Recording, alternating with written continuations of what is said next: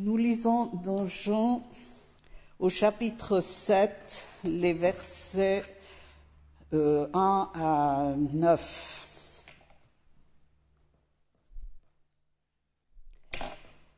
Les frères de Jésus ne croient pas en lui. Après cela, Jésus parcourait la Galilée. En effet, il ne voulait pas parcourir la Judée parce que les Juifs cherchaient à le tuer. Or, la fête juive des tentes était proche. Ses frères lui dirent, Pars d'ici et va-t'en en Judée pour que tes disciples voient aussi les œuvres que tu fais. Personne n'agit en secret s'il cherche à se mettre en évidence. Si tu fais ces choses, manifeste-toi au monde. En effet, même ses frères ne mettaient pas leur foi en lui. Jésus leur dit, Mon temps n'est pas encore venu, votre temps à vous est toujours là. Le monde ne peut pas vous détester. Moi, il me déteste parce que je lui rends le témoignage que ses œuvres sont mauvaises. Montez, vous, à la fête. Moi, je ne monte pas à cette fête parce que mon temps n'est pas encore accompli. Après avoir dit cela, il demeura en Galilée.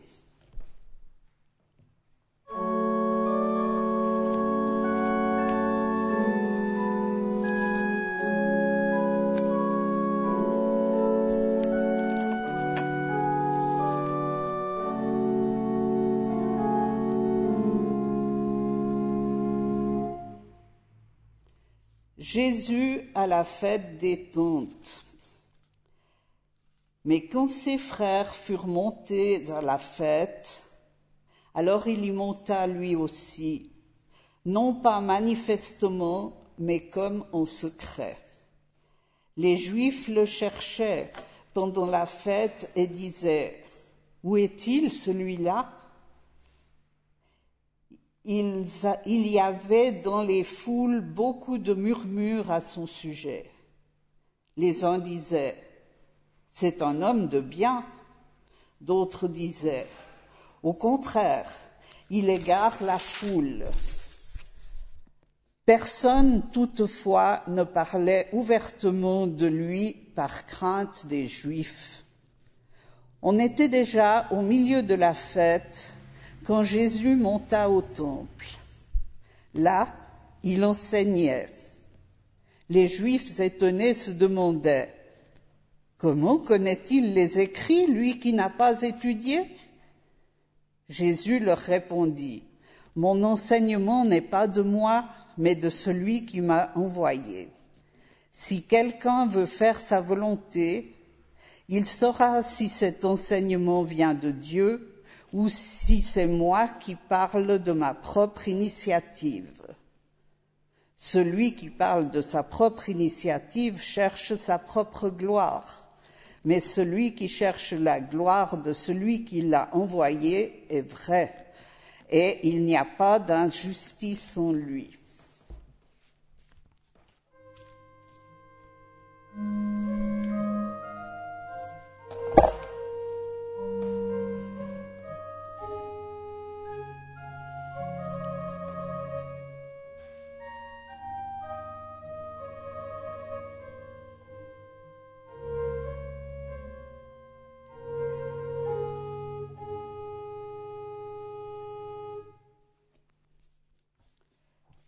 Moïse ne vous a-t-il pas donné la, loi? Pourtant, aucun de vous ne met la loi en pratique. Pourquoi cherchez-vous à me tuer? La foule répondit, Tu as un démon. Qui cherche à te tuer?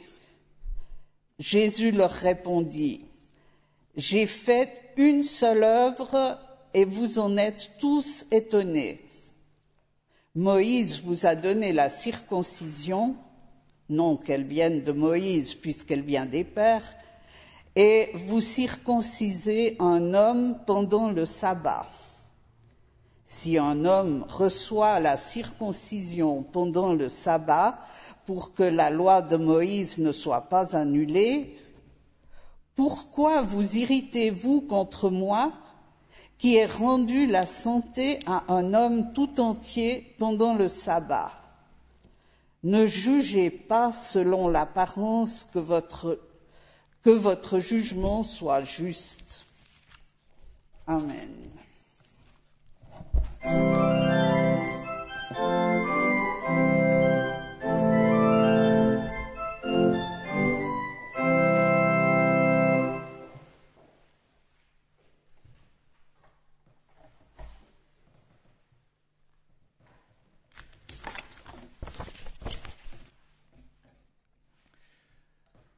Matin, je voudrais aborder avec vous la question de la violence. D'où nous vient la violence? Et pourquoi le monde peut-il être violent? Et comment se fait-il d'ailleurs que chacune, chacun, puissions d'une manière ou d'une autre participer à cette violence? Dans le passage qui précède celui que Dora vient de nous lire, des disciples de Jésus décident de s'en aller suite à une parole de Jésus jugée trop dure, trop violente. Certains quittent l'aventure. Il faut dire que Jésus n'y est pas allé de main morte. Voici le pain descendu du ciel, dit-il de lui-même, et il ajoute, toujours en parlant du pain et donc de lui, il n'est pas comme celui qu'ont mangé les pères, ils sont morts. Celui qui mange ce pain vivra pour toujours. Cette parole de Jésus, dont nous, aujourd'hui, savons bien qu'elle est vérité libératrice, même si nous n'avons fait qu'effleurer la promesse de liberté qu'elle contient, eh bien, cette parole de Jésus était alors entendue comme une critique, comme liberticide, comme une provocation, une insulte même faite à l'encontre des tenants de la tradition juive et de la loi de Moïse. Oui, les paroles de Jésus, même si nous savons qu'elles sont justes, même si nous savons qu'elles sont pain de vie, peuvent être violemment reçues. Trop dur pour être reçu, donc, une partie du groupe tourne les talons à cause des propos jugés abusifs, intrusifs, subversifs de Jésus. Il est allé trop loin, il a dépassé les bornes. Ce qu'il dit de lui vient en excès et excès d'une partie de son entourage. Une partie seulement car d'autres décident de rester et ceux-là, au contraire, sont convaincus que Jésus a des paroles de vie éternelle. Ils savent, dit le texte que nous n'avons pas lu ce matin, ils savent que Jésus est bien le Saint de Dieu. Ils savent, ils sont convaincus. Mais que savent-ils? C'est comme si ce qu'ils savent de Jésus suffisait à les construire solidement, leur donner la force, la force d'être. C'est comme si ce qu'ils savent de Jésus leur donnait accès à une plus juste compréhension d'eux-mêmes, pour ainsi mieux assumer ce qu'ils sont fondamentalement. En restant auprès de Jésus, c'est une part d'eux-mêmes qu'ils affirment et qui s'affirment. Ils et elles ont pu trouver leur place dans cette, société, dans cette société pétrie par la violence, où il faut si souvent jouer des coudes pour devenir celles et ceux que nous sommes appelés à être. D'où tiennent-ils cette force de conviction?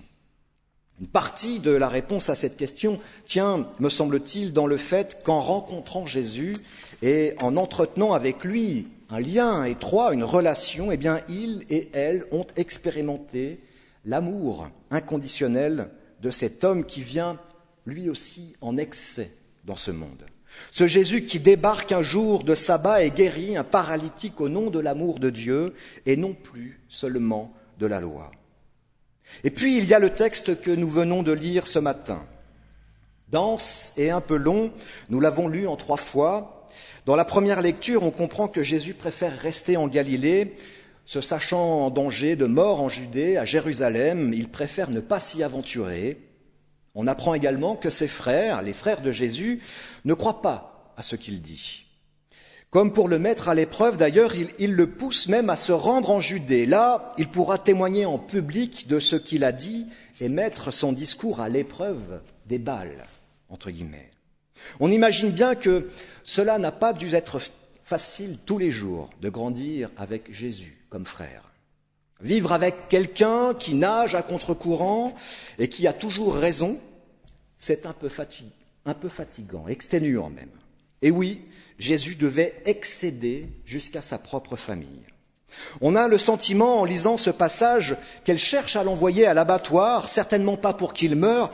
On parle bien des frères de Jésus tout de même, mais parce qu'il confronte, mais pour qu'il confronte son discours avec celui de ses détracteurs.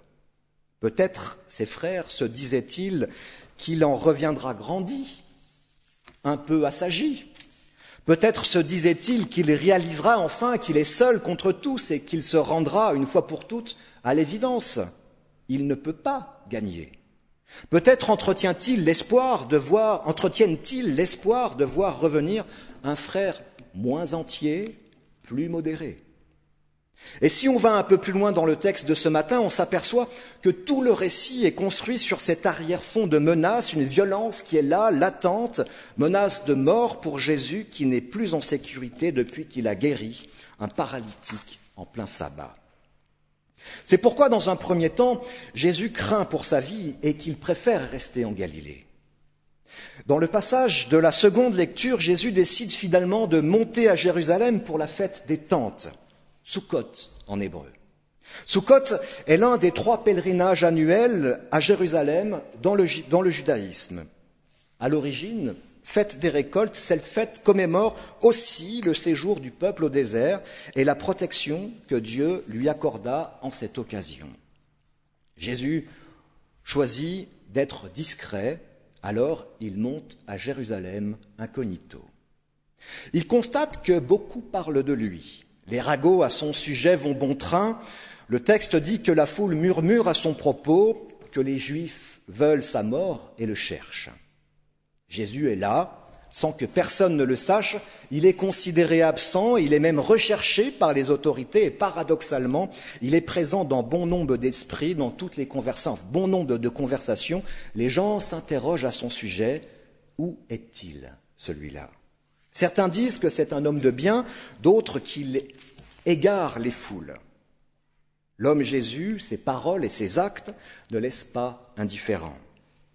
Il fait parler, il intrigue, il suscite de multiples interrogations.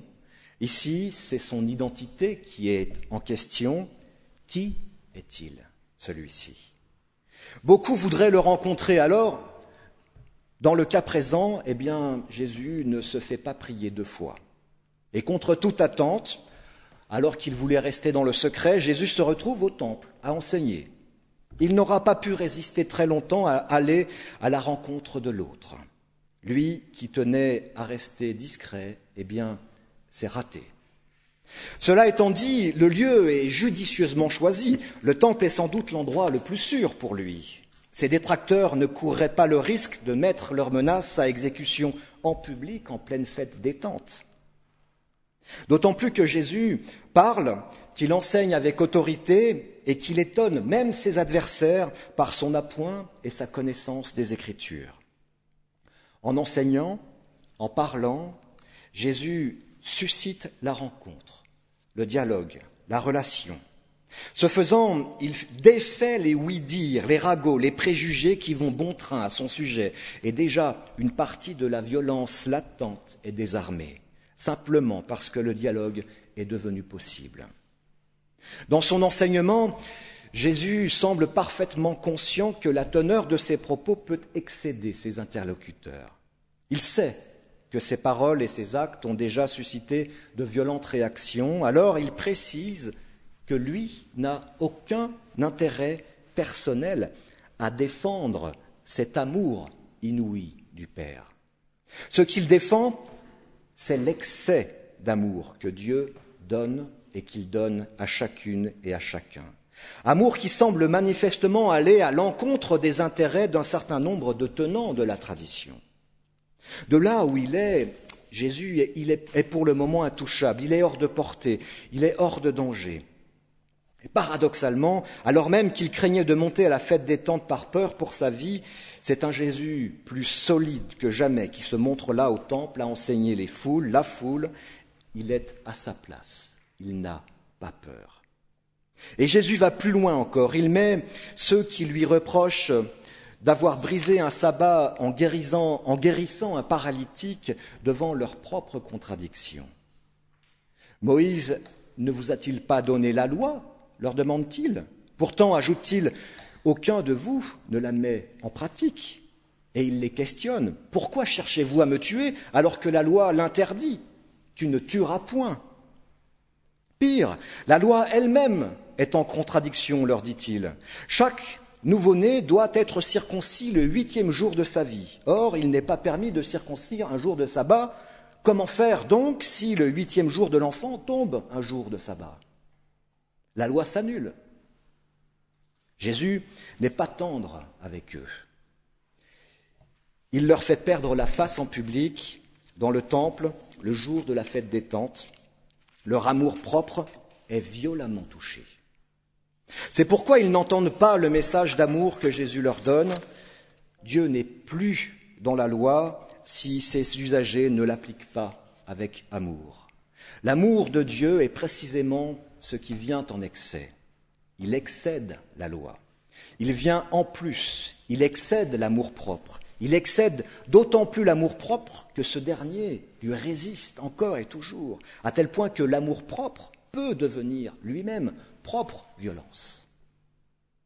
L'être humain, nous le savons bien, est parfaitement capable d'une telle violence au point qu'il lui arrive parfois de vouloir tuer son semblable. Les exemples autour de nous ne manquent pas. Ils sont d'une cruelle actualité. La violence a même une carrière sans fin, dit Ricoeur, car l'homme est capable de plusieurs morts, dont quelques-unes quintessentier, exige du moribond, c'est-à-dire celui qui va mourir, qu'il soit retenu au bord de la mort pour goûter jusqu'à la lie les morts pires que la mort.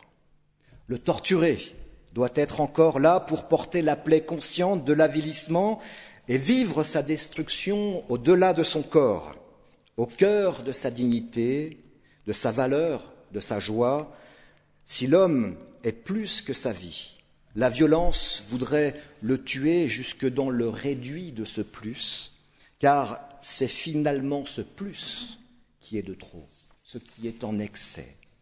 C'est si merveilleusement bien écrit que je n'ai pas pu résister à vous lire ces quelques lignes du philosophe, qui pointent si justement l'origine de la violence, ce désir de tuer jusque dans le réduit de ce plus, car c'est finalement ce plus qui est de trop. Ce plus, pour nous, ce matin, c'est l'amour. C'est cette force irréductible qu'on ne peut réduire à aucune autre vertu. En revanche, l'inverse est possible. Toutes les autres vertus sont réductibles à l'amour. L'amour les contient toutes. Car l'amour sans vérité ne serait pas de l'amour. L'amour sans justice ne serait pas de l'amour. L'amour ne pourrait plus être de l'amour sans les vertus qui la compose, qui le compose. C'est pourquoi cet amour-là, ce qui est en plus, fait grandir encore et toujours, autant d'ailleurs qu'il fait trembler. Il peut faire peur autant qu'il édifie, car il implique pour le vivre que nous déconstruisions notre propre amour, notre amour propre, nos préjugés, nos prérequis, nos traditions aussi. Il est ce plus tant convoité qui peut parfois susciter de jalousie. Pour euh, terminer, je voudrais terminer sur un exemple très concret pour illustrer ce propos.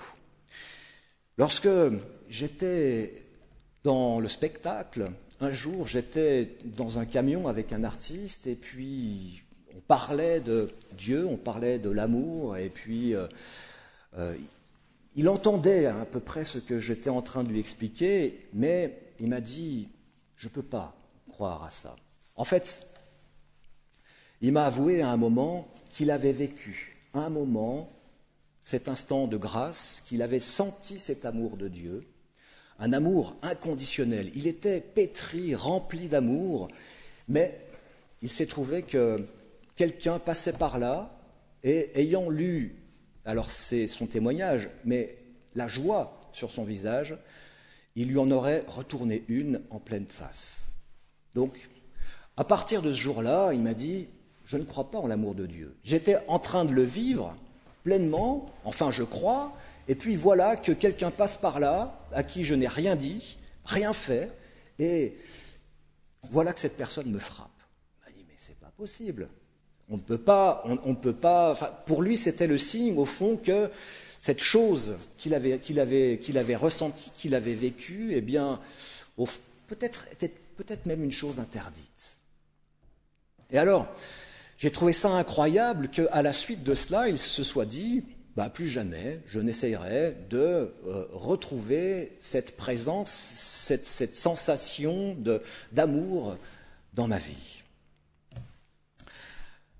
Et oui, l'amour que parfois euh, nous laissons resplendir sur nos visages peut susciter convoitise et jalousie, parce que l'amour de Dieu est un trésor rare. Il est rare, c'est vrai, mais la bonne nouvelle, c'est qu'il est pour toutes et tous, car Dieu le donne sans condition à chacune et chacun.